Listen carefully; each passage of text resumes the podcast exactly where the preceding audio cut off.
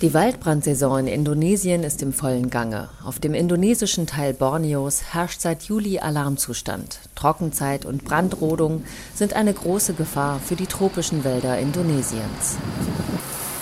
Das Land hat weltweit die drittgrößte Waldfläche und es ist typisch für die bewaldeten Länder der Welt.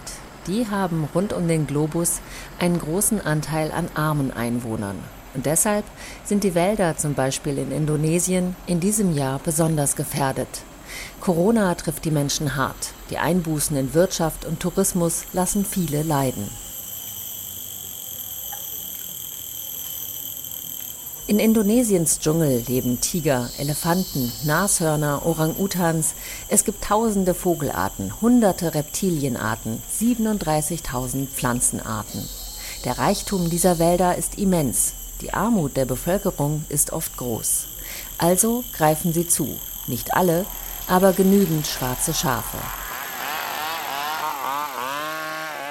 Sie holzen illegal ab, um begehrte Edelhölzer zu verkaufen. Sie brennen ab, um Platz für Palmölplantagen zu schaffen. Sie schlachten ab, denn gefährdete Tierarten sind sehr gefragt. Der illegale Handel mit Wildtieren, ob sie tot sind oder lebendig, floriert. Und wer sich diesem Treiben in den Weg stellt, lebt gefährlich. Immer wieder werden Wild- und Waldschützer in Südostasien umgebracht. Als ich einmal durch den Wald patrouillierte und nach illegalen Abholzern suchte, wurde ich von ihnen bedroht. Wenn du nicht innerhalb von drei Tagen hier abhaust, dann töten wir dich. Aber wir sind da geblieben, haben uns nicht vertreiben lassen und den Wald weiter beschützt. So erzählt es Isi, der im Nationalpark Tanjung Puting auf Borneo arbeitet. Eine der Gefahren auch hier Palmöl. Indonesien ist weltgrößter Palmölproduzent und hängt stark von Exporten ab. Die Fläche der Plantagen hat sich innerhalb von elf Jahren verfünffacht.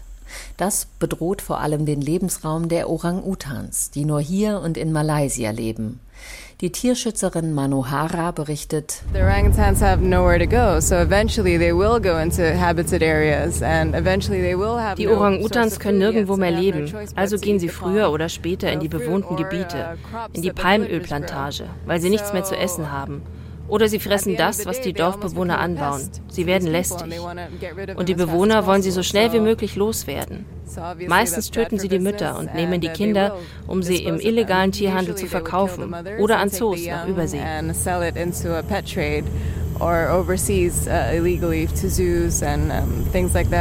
Hunderttausend Orang-Utans sind seit dem Jahr 2000 in Indonesien gestorben. Manche Forscher sagen sogar 150.000 Tiere.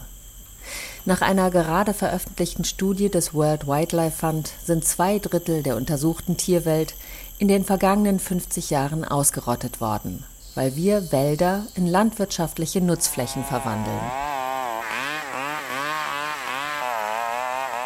Die Entwaldung treibt den Klimawandel voran. Im vergangenen Jahr ist alle sechs Sekunden tropischer Regenwald in Fußballfeldgröße vernichtet worden. Eine Entwicklung, die die Corona-Pandemie noch verstärkt hat um genau zu sein, hat sie sie in Indonesien sogar um 50 Prozent verstärkt. Das zeigen Satellitendaten. Viele Behörden und Waldschützer können wegen der Corona-Maßnahmen und Budgetkürzungen nicht reisen. Darum ist der Wald in den meisten Teilen des riesigen Indonesiens sich selbst überlassen, beziehungsweise Wilderern, Abholzern und Brandrodern.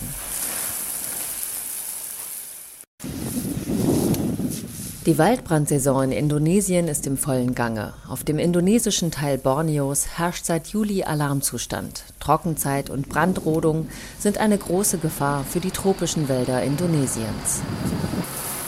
Das Land hat weltweit die drittgrößte Waldfläche und es ist typisch für die bewaldeten Länder der Welt. Die haben rund um den Globus einen großen Anteil an armen Einwohnern. Und deshalb sind die Wälder zum Beispiel in Indonesien in diesem Jahr besonders gefährdet. Corona trifft die Menschen hart. Die Einbußen in Wirtschaft und Tourismus lassen viele leiden. In Indonesiens Dschungel leben Tiger, Elefanten, Nashörner, Orang-Utans. Es gibt tausende Vogelarten, hunderte Reptilienarten, 37.000 Pflanzenarten. Der Reichtum dieser Wälder ist immens. Die Armut der Bevölkerung ist oft groß. Also greifen sie zu. Nicht alle, aber genügend schwarze Schafe.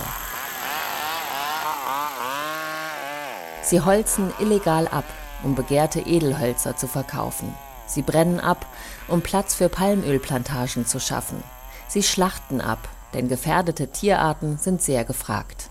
Der illegale Handel mit Wildtieren, ob sie tot sind oder lebendig, floriert. Und wer sich diesem Treiben in den Weg stellt, lebt gefährlich. Immer wieder werden Wild- und Waldschützer in Südostasien umgebracht. Als ich einmal durch den Wald patrouillierte und nach illegalen Abholzern suchte, wurde ich von ihnen bedroht. Wenn du nicht innerhalb von drei Tagen hier abhaust, dann töten wir dich. Aber wir sind da geblieben, haben uns nicht vertreiben lassen und den Wald weiter beschützt. So erzählt es Isi, der im Nationalpark Tanjung Puting auf Borneo arbeitet. Eine der Gefahren auch hier Palmöl. Indonesien ist weltgrößter Palmölproduzent und hängt stark von Exporten ab. Die Fläche der Plantagen hat sich innerhalb von elf Jahren verfünffacht.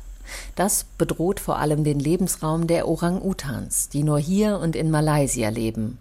Die Tierschützerin Manohara berichtet, The orangutans have nowhere to go, so eventually they will go into habitat areas and eventually they will have Die Orang-Utans können nirgendwo mehr leben, also gehen sie früher oder später in die bewohnten Gebiete, in die Palmölplantage, weil sie nichts mehr zu essen haben. Oder sie fressen das, was die Dorfbewohner anbauen. Sie werden lästig. Und die Bewohner wollen sie so schnell wie möglich loswerden. Meistens töten sie die Mütter und nehmen die Kinder, um sie im illegalen Tierhandel zu verkaufen oder an Zoos nach Übersee.